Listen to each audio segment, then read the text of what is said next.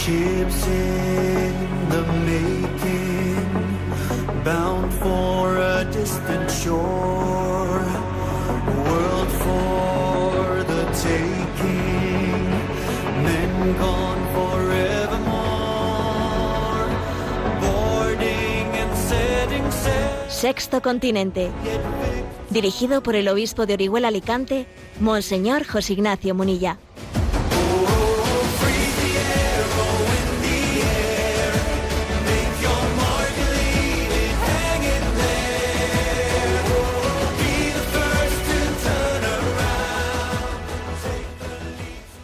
Cordial saludo a todos los oyentes de Radio María. Un día más, con la gracia del Señor, nos disponemos a realizar este programa llamado Sexto Continente, que lunes y viernes de 8 a 9 de la mañana, una hora menos en las Islas Canarias, realizamos aquí en directo en Radio María España. Bueno, tenemos que comenzar hoy pidiendo disculpas porque a veces la tecnología también nos juega sus malas pasadas y aquí hemos tenido nuestros pequeños problemas de ver cómo se conectaba, no se conectaba, si se oía, no se oía. Pero bueno, con este pequeño retraso iniciamos este programa, que también quienes lo vayan a, escuchar desde, pues, desde los que son, eh, pues, bien sea el podcast de Radio María o el canal de Evox, verán que es un poco más corto que lo habitual, pues por el hecho de que ha habido problemas de inicio y lo hemos iniciado un poco más tarde. Bueno. Pero os quería comentar, así como primer saludo, pues el hecho de que he vivido, ¿no? Hemos vivido, la Iglesia ha vivido una experiencia gozosa en la celebración de la peregrinación europea de la juventud que tuvo lugar el fin de semana pasado en Santiago de Compostela. Allí nos juntamos, la verdad es que un número grande de peregrinos, había unos 12.000 jóvenes, bueno, hay que decir que aunque era peregrinación europea de la juventud, pues prácticamente la inmensa mayoría eran españoles y eh, nos juntamos también un buen número de, eh, obispos españoles y también portugueses, ¿eh? unos cincuenta y pico, eh, 55 obispos conté yo. Y quiero compartiros la alegría de la, de la proclamación de la fe, la, alegría de la confesión de la fe. Sé que estamos en un momento en el que también nos, bombardean por aquí y por allá, pues noticias que nos hacen sufrir eh, por el hecho de que sugieren, eh, sugieren relativismo en la fe, sugieren que eh, pues es- existe una tentación en el seno de la Iglesia que es la de mundanizarse, existe la tentación de adaptarse al pensamiento ¿no? contemporáneo para poder ser aceptada por el mundo, pero sin embargo, cuando uno ve pues este encuentro de jóvenes, lo que ve es que los jóvenes en realidad no van buscando un mensaje complaciente, no van buscando una iglesia que les diga lo que el mundo dice, porque para eso ya tienen al mundo. A un joven, a un joven no le interesa una iglesia mundanizada. Para eso se queda con el original, que es el mundo. ¿eh? Si al joven le interesa la iglesia, es por, por su eh, por, por su ser un mensaje, un- un- una imagen genuina eh, del rostro de Jesucristo. Al joven le, le interesa la iglesia en la medida que es alternativa. A ver, voy a repetir esta palabra, alternativa. Hoy en día, ¿dónde está la alternativa? La alternativa está en la iglesia, en la medida en que es fiel y sea fiel a sus, eh, pues al mensaje revelado que ella custodia y predica. Esa es la alternativa. Todo lo demás es más de lo mismo. En un tiempo es curioso porque la palabra eh, culturas alternativas, etcétera, ¿no? Pues eh, lo alternativo era lo rompedor. ¿eh? Bueno, pues hoy en día lo alternativo, lo que se sale de, lo que tiene la osadía de salirse de lo políticamente correcto, pues es el mensaje católico. Por eso nosotros somos alternativos. Y recuerdo que esta palabra, pues en alguna de las catequesis que allí hemos escuchado, ¿no? Pues en la, en la peregrinación europea de la juventud en Santiago de Compostela, pues allí recuerdo que a un joven reflexionaba pues, sobre ella. Pues es verdad, o sea, yo quiero algo alternativo, quiero eh, ver una iglesia que no me dice lo que el mundo me dice y que se atreve y que tiene la osadía, ¿no? La osadía de, de mantener la fidelidad en su, en su mensaje. Eh, escuché una expresión del obispo de Getafe, que la he compartido en redes sociales, Monseñor Ginés García Beltrán, decía, cuando la iglesia se casa con la moda, tiene todas las papeletas para quedarse viuda. Claro, me parecía una imagen muy gráfica ¿no? de esta realidad. Mira, si tú te casas con la moda, vas a ver que pronto te quedas viudo. Claro, vas a quedar viudo porque obviamente la moda va a perecer rápidamente y entonces tú te has casado con algo que es totalmente eh, pues pasajero. Esto me recuerda también otra expresión del conocido arzobispo Fulton Sheen, que decía él que la Iglesia nunca se ha adaptado a los tiempos en que ha vivido, porque de haberlo hecho habría perecido con ellos. Si tú te adaptas a los tiempos, entonces pereces con los tiempos.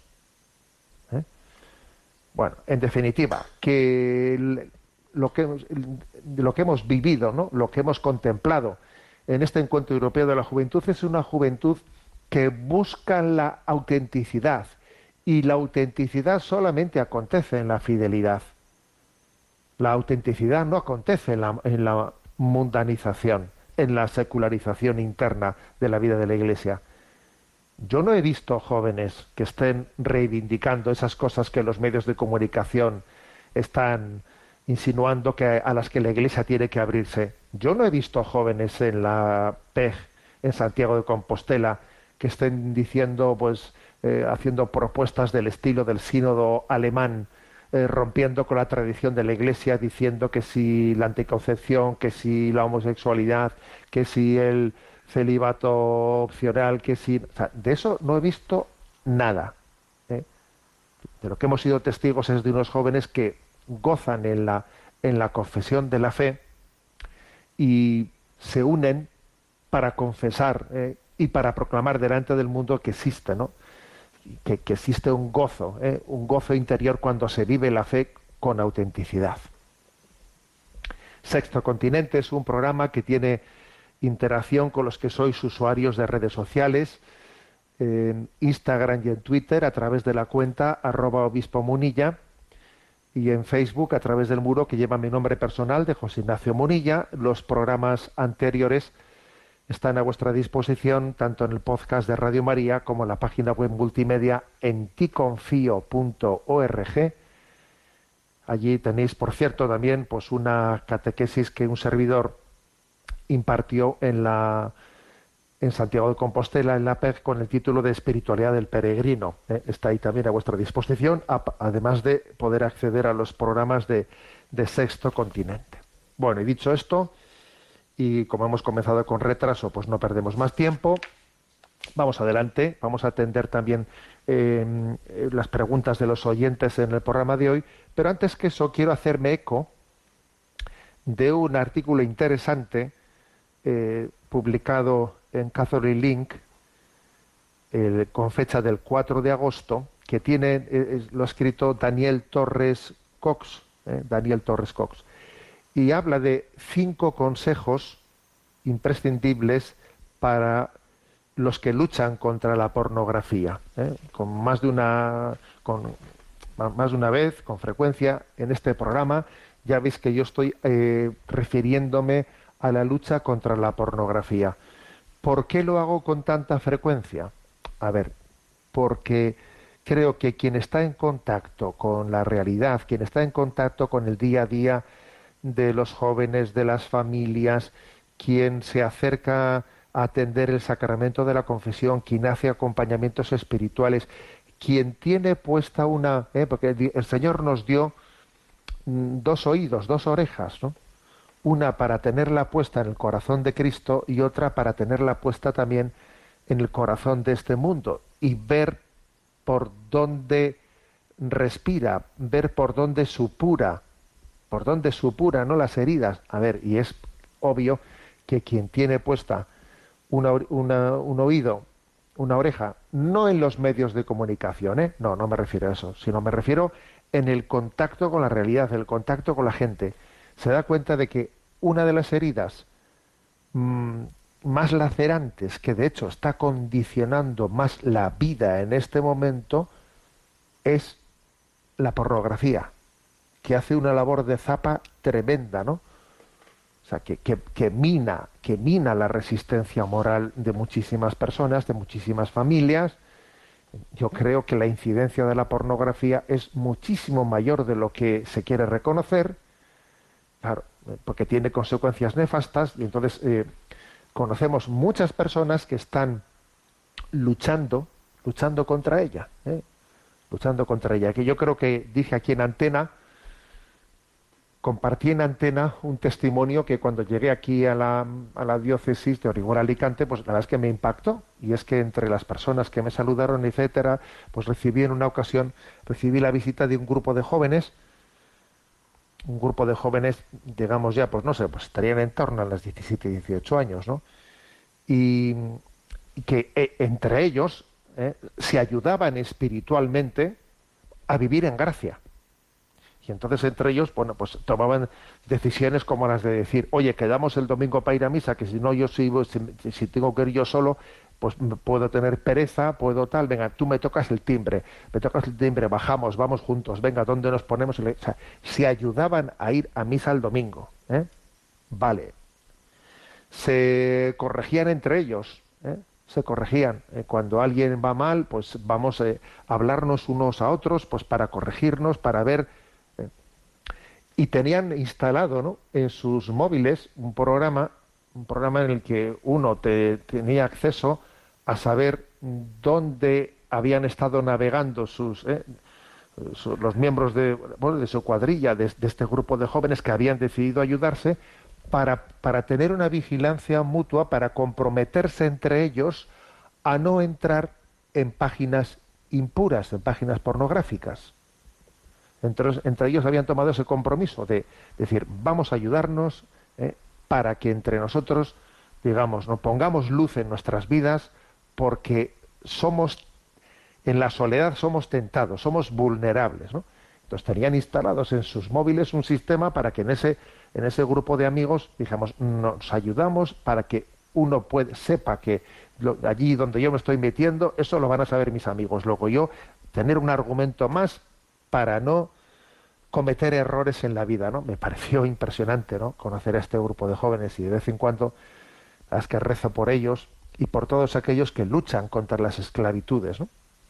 Por eso me ha parecido como digo, que quien conoce verdaderamente dónde está el problema del mundo, o sea, si, uno tiene puesto un oído en el corazón del hombre, el de esta sociedad, detecta el problema, no en los medios de comunicación, no, no.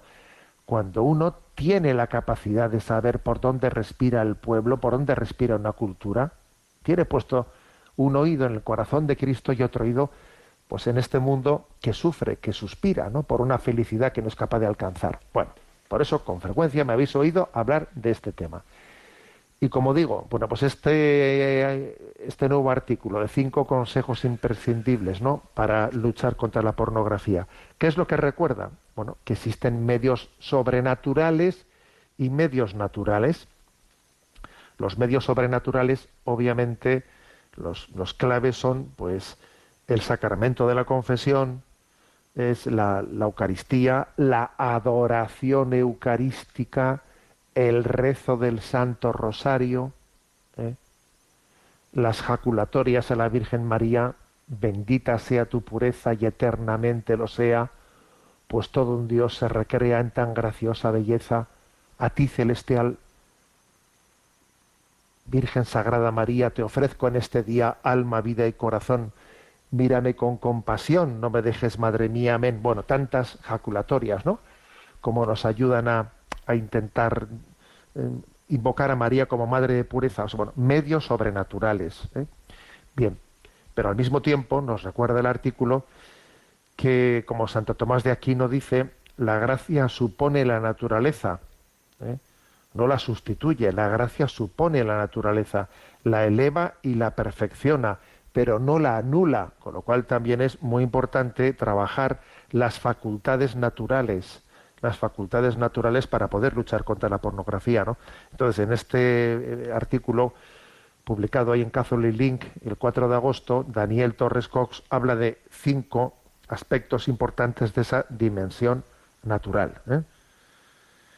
El primero dice trabajar la inteligencia, trabajar la inteligencia.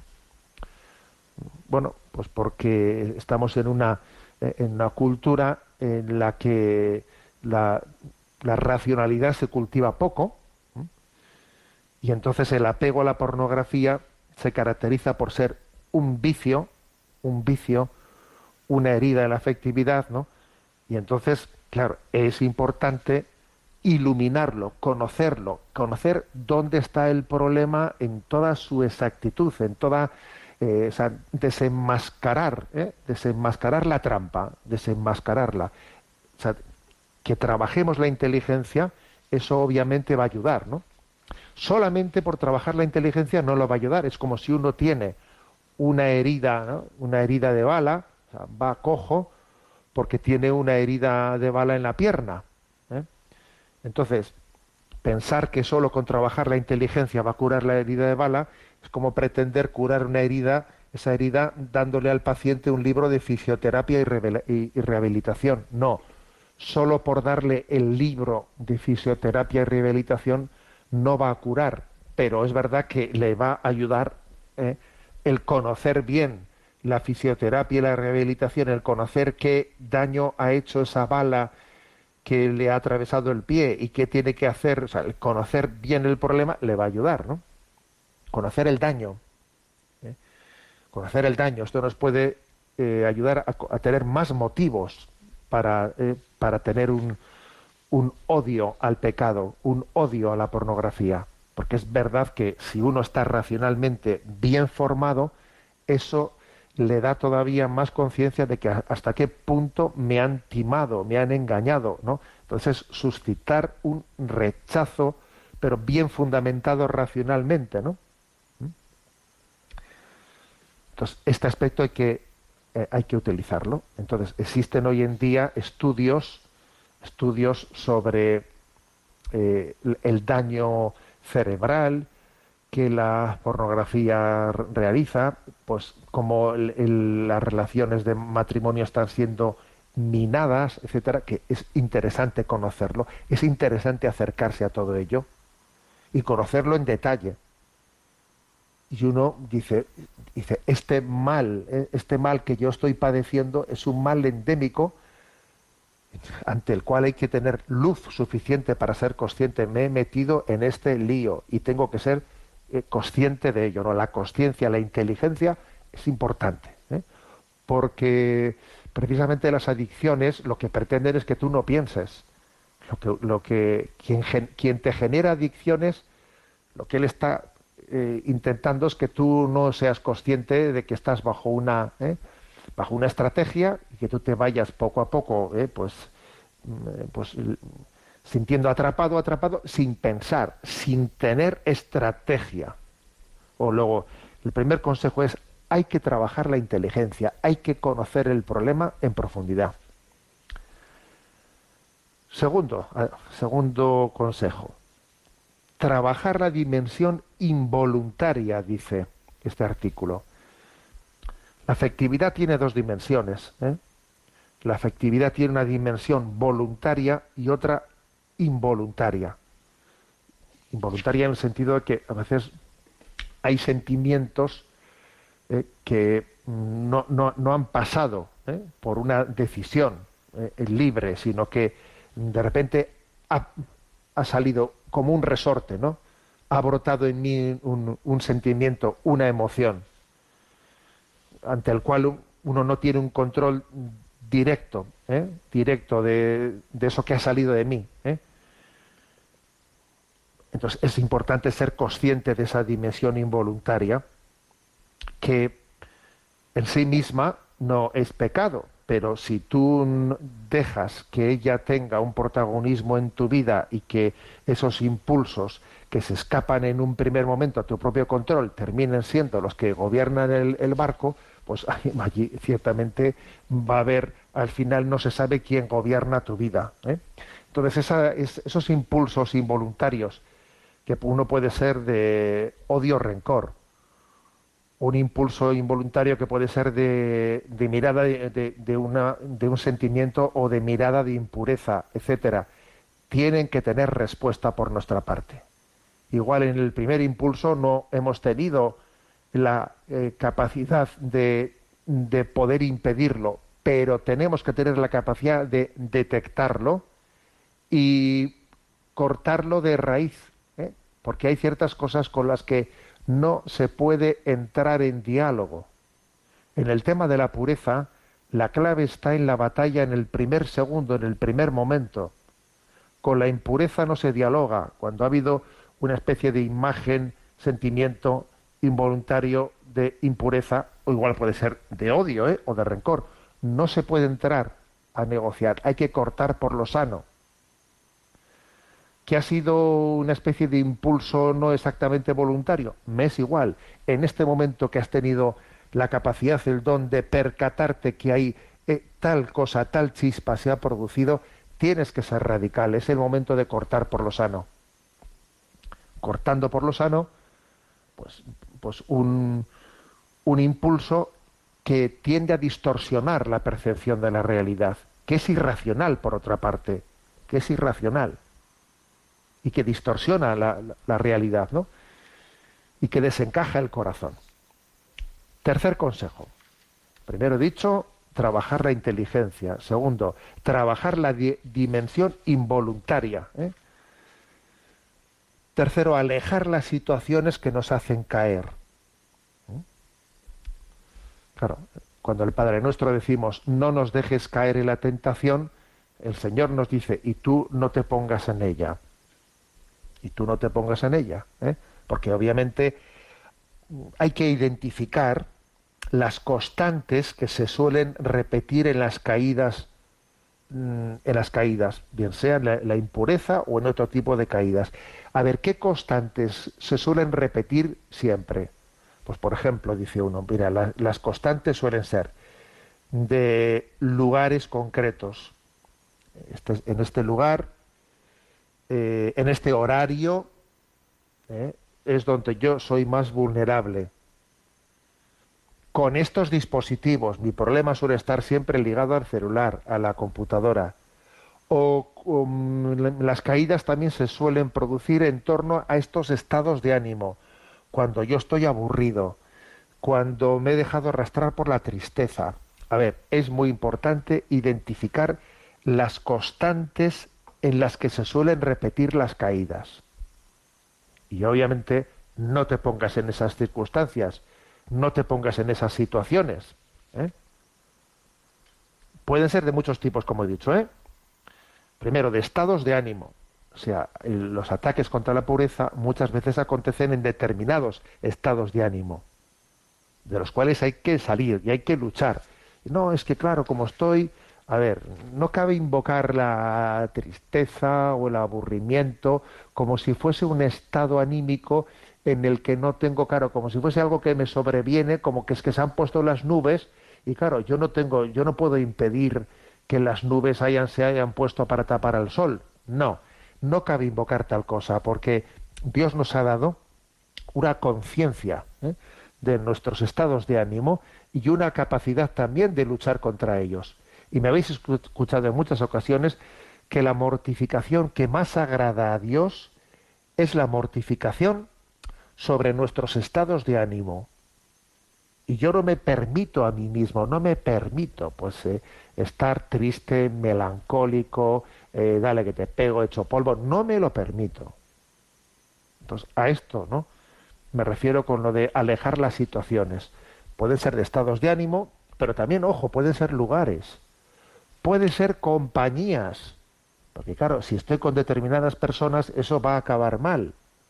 Bueno, a ver, con esas, con esas personas, con esas compañías, no deberé de estar en determinados horarios, circunstancias, dispositivos, que este tema de los dispositivos es clave, muy clave. ¿eh? Creo que en nuestras habitaciones no deben de entrar ¿eh? los dispositivos electrónicos no deben de estar al alcance de la mano. No deben de estar al alcance de la mano.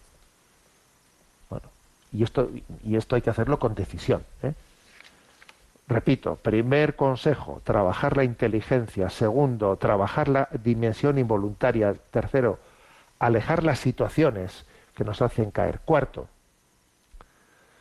esto os va a llevar la atención, ¿eh? pero, pero dice, conseguir un buen token, dice un, un término inglés, ¿no? Un buen token te ayudará a dejar la pornografía. ¿Qué se refiere con esto del token, no? Algo tangible, algo tangible. ¿eh? Puede ser un objeto, una foto, una carta que tenga una poderosa carga afectiva para ti, afectiva para ti, y que te, y te ayude a dar la batalla en el momento de la tentación. Que puede ser, por ejemplo, pues el que alguien eh, pues eh, se agarre a, pues, pues a, al, Santo Rosario. ¿eh? O puede ser que alguien recurra a una carta escrita por él mismo para leerla en los momentos de tentación. O a, a una foto de una persona amada con la que tiene un compromiso de fidelidad. Pues por ejemplo, imagínate pues un esposo que dice, yo cuando me vea con tentaciones y tonterías voy a recurrir también a pues a la, pues a, la fotografía de mi esposa o, agarrar el Santo Rosario en la mano.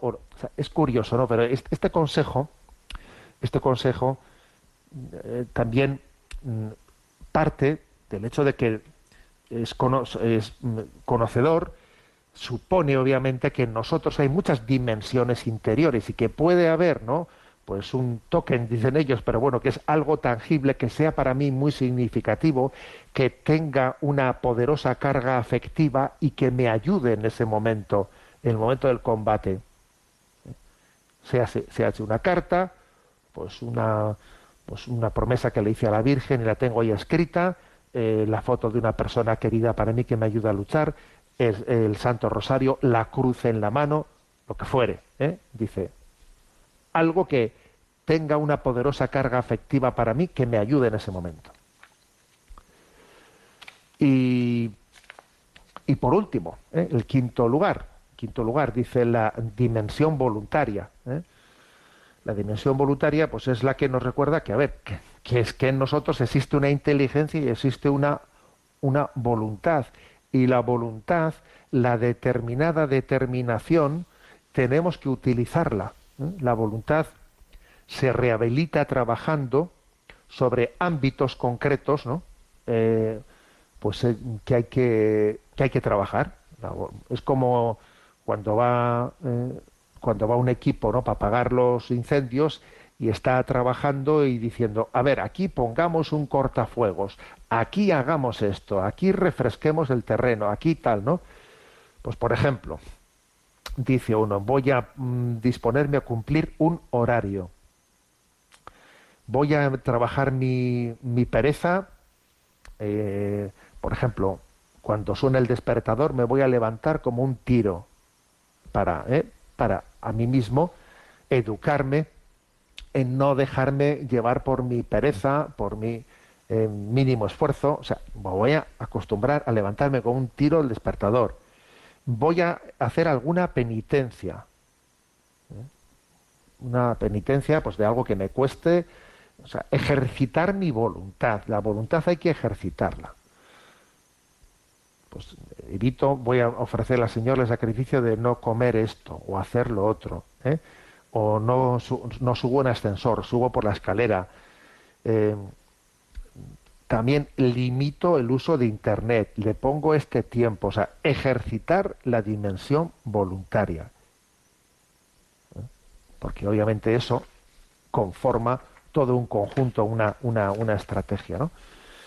Bueno, pues me ha parecido interesante, porque aquí todo lo que sea ¿no? Eh, reflexionar y tomarnos en serio los pasos que tenemos que dar tanto a nivel sobrenatural como a nivel natural nos ayuda, ¿no? Y resume, y resumo que estos son los cinco consejos para luchar contra la adicción a la pornografía que están expresados por Daniel Torres Cox en su artículo del 4 de agosto, que son trabajar la inteligencia, trabajar la dimensión involuntaria, alejarse de las situaciones que nos hacen caer, conseguir un buen token eh, que te ayudará a dejar la pornografía y trabajar también la dimensión, la dimensión voluntaria. Bueno, que Dios nos ayude, que Dios nos ayude a todos nosotros, ¿no? a estar firmes en el, en el combate en el combate por tener la lámpara encendida cuando el Señor nos llegue. Bueno, nos preparamos ya para la fiesta de la Virgen. Es una es una fiesta maravillosa, la del 15 de agosto, que además está precedida la víspera de la, de la memoria de San Maximiliano María Colbe, un enamorado de la Virgen María, y vamos a tener ahora nuestro momento de oración dirigiéndonos a María, una preciosa canción de la hermana Glenda, Hágase en mí, que, que canta ese momento maravilloso de la Anunciación.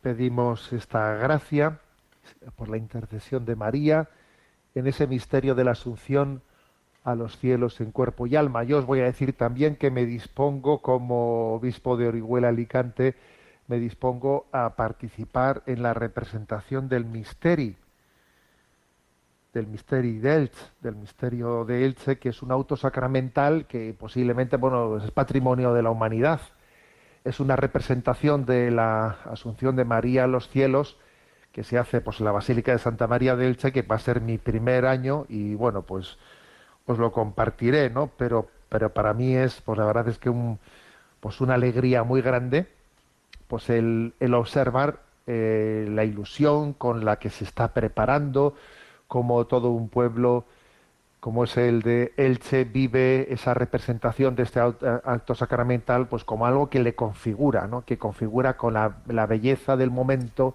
en el que María asciende, a los cielos, ¿no? y además ha juntado a todos los apóstoles para, para ese momento, para que participen de esa, de, esa, de ese gran momento de glorificación de María. Bueno, pues lo vamos a celebrar en Elche, pues en torno a esa fiesta de, de la Asunción de María a los cielos en cuerpo y alma y os lo compartiré. ¿eh? Hay un articulito que he escrito que lo tenéis en la página en ticonfío.org que tiene el título de El misteri cuida de nosotros. No solo nosotros cuidamos el misteri, esta representación del auto sacramental, sino que ella también, este auto sacramental, cuida de nosotros. Lo tenéis en ticonfío.org. Bueno, vamos a tener ahora un momento para la intervención de los oyentes. Sabéis que hay un correo electrónico sextocontinente arroba radiomaria.es sextocontinente arroba radiomaria.es al que podéis hacer llegar vuestras preguntas, eh, aportaciones y desde la emisora nos van a ir presentando las que hemos seleccionado. Buenos días. Muy buenos días, monseñor. Pues eh, tenemos la primera pregunta. Mateo de Granada dice, he seguido de cerca la polémica generada por la publicación de dos mensajes enviados a Twitter desde la cuenta de la Academia Pontificia de la Vida, en la que se manifestaba que la doctrina católica contraria a los anticonceptivos no tiene un rango de magisterio infalible. La verdad es que me he quedado perplejo. No sé cómo interpretar esto. ¿Qué podría decirnos al respecto? Bueno, vamos a ver, tengo varios correos, ¿eh? varias preguntas de los oyentes a este respecto. En primer lugar, vamos a decir que esos, esos mensajes de, eh, enviados a Twitter han sido borrados. Me explico. ¿eh? Punto primero, importante. Esos mensajes enviados a Twitter desde la cuenta de la Academia Pontificia de la Vida han sido borrados. Y obviamente, pues no, no hay que ser un genio para, para deducir que fueron pues una un error gravísimo el envío de esos mensajes. ¿eh? Eh, y que obviamente tendrán allí que examinar quién ha cometido ese error. Pero bueno, ahora me voy a centrar, me voy a centrar en el contenido de esos mensajes. Eh, la doctrina católica sobre los anticonceptivos, es decir, lo que dice la Iglesia Católica, que no, no fue únicamente, pero especialmente la encíclica de San Pablo VI, la Humane Vitae, la que habla de de que es inmoral ¿eh? el recurso a la anticoncepción para separar artificialmente la dimensión unitiva y, procreativa del acto sexual. Bueno, esa doctrina, eh, cuando se dice tiene rango de magisterio infalible, a ver, hay, que decir que el, el, rango de magisterio infalible, infalible, lo da la forma eh, en la que algo ha sido proclamado el, rango de magisterio infalible, pues eh, lo tiene pues el hecho de que haya habido una proclamación dogmática como por ejemplo la asunción de María a los cielos en cuerpo y alma hubo una definición dogmática que fue la que proclamó tal cosa o un concilio en el que se proclamó de una manera dogmática ¿eh? entonces claro se dice pues entonces es curioso por ejemplo se dice a ver es, ha habido una definición dogmática sobre la resurrección de Jesucristo. No, no la ha habido. No ha habido ningún concilio en el que haya dicho Jesucristo resucitó. ¿Por qué no? Porque eso está, estaba recogido de una manera en el propio credo, en el propio credo que no ha hecho falta esa definición de, de rango de magisterio infalible. Entonces, no hay que confundir el que una declaración tenga un rango de magisterio infalible, que eso acontece cuando ha habido un concilio universal que se ha juntado y ha hablado y ha definido una doctrina con esa, ¿eh? con esa intención o cuando se ha hecho una proclamación dogmática hecha por el Papa solemnemente, no hay que confundir eso con el hecho de que se pueda cambiar esa doctrina, porque podríamos decir a ver, la, doctrina de la humanevite eh, tiene rango de magisterio infalible. No, ya, pero, pero aunque no lo tenga, es irreformable, que es otra cosa distinta. Es irreformable porque es parte del magisterio ordinario y universal. Y aunque no haya tenido una definición dogmática, ya, pero ha sido enseñada ininterrumpidamente por la Iglesia Católica, vamos, desde siempre. ¿Eh? Entonces, pero no, no fue, no fue eh, Pablo VI, sino que antes de, antes de Pablo VI ya había habido papas anteriores que habían hablado ¿eh? contra, contra, el, contra el pecado de, la anticoncepción. Bueno, es más, en la propia Sagrada Escritura se habla del pecado de Onán, el onanismo, ¿eh? en el fondo, pues esta forma parte de esa, de esa doctrina sobre la anticoncepción, el onanismo, el pecado de Onán, que derramaba el semen, el semen en tierra para no para no para que no fuese fecundo su acto, ¿no? Su acto conyugal. Bueno, la propia Sagrada Escritura tiene también ese, ese episodio. ¿eh? Eh, el magisterio de la Iglesia, de una manera ininterrumpida, lo ha, lo ha proclamado así cuando eso fue cuestionado en el mayo del 68, en aquel momento de crisis tan grande, Pablo VI tuvo la valentía de volver a recordarlo y luego el magisterio posterior, pues esto ha sido recordado en varias encíclicas también y sobre todo en el catecismo de la Iglesia Católica, repito, en el catecismo de la Iglesia Católica, donde está recogido de una manera diáfana, ¿no? Qué importante es que el catecismo de la Iglesia Católica esté proclamado allá por el año 91-92, ¿eh? qué importante es que esté proclamado en este momento de crisis que, estamos viviendo. ¿eh? Bueno, entonces esta es la respuesta. Eh, decir que la doctrina de, la anticoncepción no tenga rango de magisterio infalible es confundir a la gente, porque claro, aunque no tenga rango de magisterio infalible, es una doctrina irreformable, porque forma parte del magisterio ordinario universal y está también en la Sagrada, de la Sagrada Escritura. ¿eh? Bueno, pues a veces, por desgracia, eh, los medios eh, de comunicación también se hacen eco de determinadas afirmaciones de algunos, de algunos miembros de, de la jerarquía católica que están hablando pues en nombre propio, en nombre propio, que es una grave responsabilidad, utilizar utilizar el, eh, pues, la encomienda, el, lugar que te da, el altavoz que te da, el altavoz que te da, pues la encomienda ministerial que se te ha encomendado para decir tus opiniones personales. Y eso, obviamente, pues eso es una tentación en la que nunca debemos de caer. ¿eh? A ver, yo estoy hablando con vosotros yo no soy eh, meramente José Ignacio Monilla. A ver, soy un obispo de la Iglesia Católica, con lo cual yo no puedo eh, no debo utilizar este altavoz para decir opiniones personales que estén divergiendo del magisterio de la Iglesia. Por ejemplo, los últimos días también escuchábamos, ¿no? Pues que un obispo, un obispo decía eh, es que la doctrina sobre la homosexualidad eh, también debería de ser cambiada. Hay que pensar en cambiarla, porque aunque lo diga la Biblia, decía, ¿no? Aunque lo diga la Biblia, pues la Biblia también dice que, el Sol gira en torno a la Tierra. Y entonces también hay que interpretar la Biblia y pues la Biblia tiene condicionamientos culturales y igual que eso se reinterpreta, también se puede reinterpretar lo otro. A ver, por el amor de Dios. Lo primero que, lo que me parece, la, la primera gravedad que me parece es hacer tal afirmación sirviéndose del, del micrófono del ambón, del púlpito que me da el tener una responsabilidad en el seno de la Iglesia. Pero qué gran responsabilidad, por Dios. ¿eh? Confundiendo a tantísima gente, haciendo afirmaciones de, ese tenor, de ese estilo, ¿no? Segundo lugar, claro, comparar una cosa con la otra cuando resulta pues que, que, pues que una doctrina, antes hemos hablado de la anticoncepción, ahora podemos hablar del tema de la homosexualidad, obviamente eh, pero ¿cómo se puede comparar eso con el tema de la, la, Sagrada Escritura? No pretende hacer afirmaciones cosmológicas, pero sí que tiene una finalidad sobre las afirmaciones morales.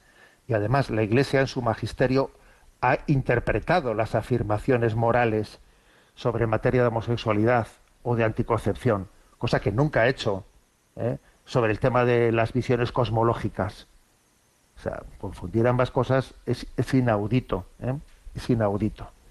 Bueno, entonces yo creo que cuando de vez en cuando escuchemos alguna cosa de este estilo, lo que tenemos que recordarnos es que por la gracia de Dios, ¿eh? por la gracia de Dios, el catecismo de la Iglesia Católica fue promulgado por San Juan Pablo II y creo que tenemos que conocerlo en profundidad, más allá de las crisis personales de unos y otros, porque no, tenemos ¿no? derecho a, a confundir nuestras opiniones personales con las que es el depósito de la fe. Y sobre todo además hay una cosa, y es que este tipo de, de afirmaciones que de vez en cuando ¿no? Eh, escuchamos, siempre son tendentes, pero siempre, ¿eh? siempre son tendentes a asumir la mentalidad mundana. Siempre son tendentes. ¿eh? Nunca van en la otra dirección. Siempre van en la, en, la, línea de la mundanización, de la mundanización, de pensar como el mundo, de pensar como, de asumir los criterios del mundo, de entender que la renovación de la Iglesia, la reforma de la Iglesia, tiene que ir no en la línea de ser más fieles a la palabra de Cristo, no, no, sino en la línea de adaptarnos a la mentalidad de este mundo. En el fondo es una crisis continua, es, bueno, pues la tentación de toda la vida de Dios, ¿eh? la tentación de la, de la, mundanidad. ¿eh? Por eso yo cuando he comenzado este programa os he, os he referido a esa expresión del arzobispo Fulton Sheen, ¿no? La Iglesia nunca se ha adaptado a los tiempos en que ha vivido porque de haberlo hecho habría perecido con ellos. En el momento en que la Iglesia se mundaniza, en ese mismo momento es insignificante. Ya piensa como el mundo. ¿Para qué necesito yo de una iglesia que piense como el mundo? ¿Eh? Pues creo que creo que este, tenemos que tener esta, esta conciencia viva. ¿eh? Bueno, perdón porque nos hemos alargado. Eh, atenderemos en los próximos eh, programas con más detenimiento tantas preguntas que habéis hecho llegar a, la, a este programa. La bendición de Dios Todopoderoso, Padre, Hijo y Espíritu Santo, descienda sobre vosotros. Alabado sea Jesucristo.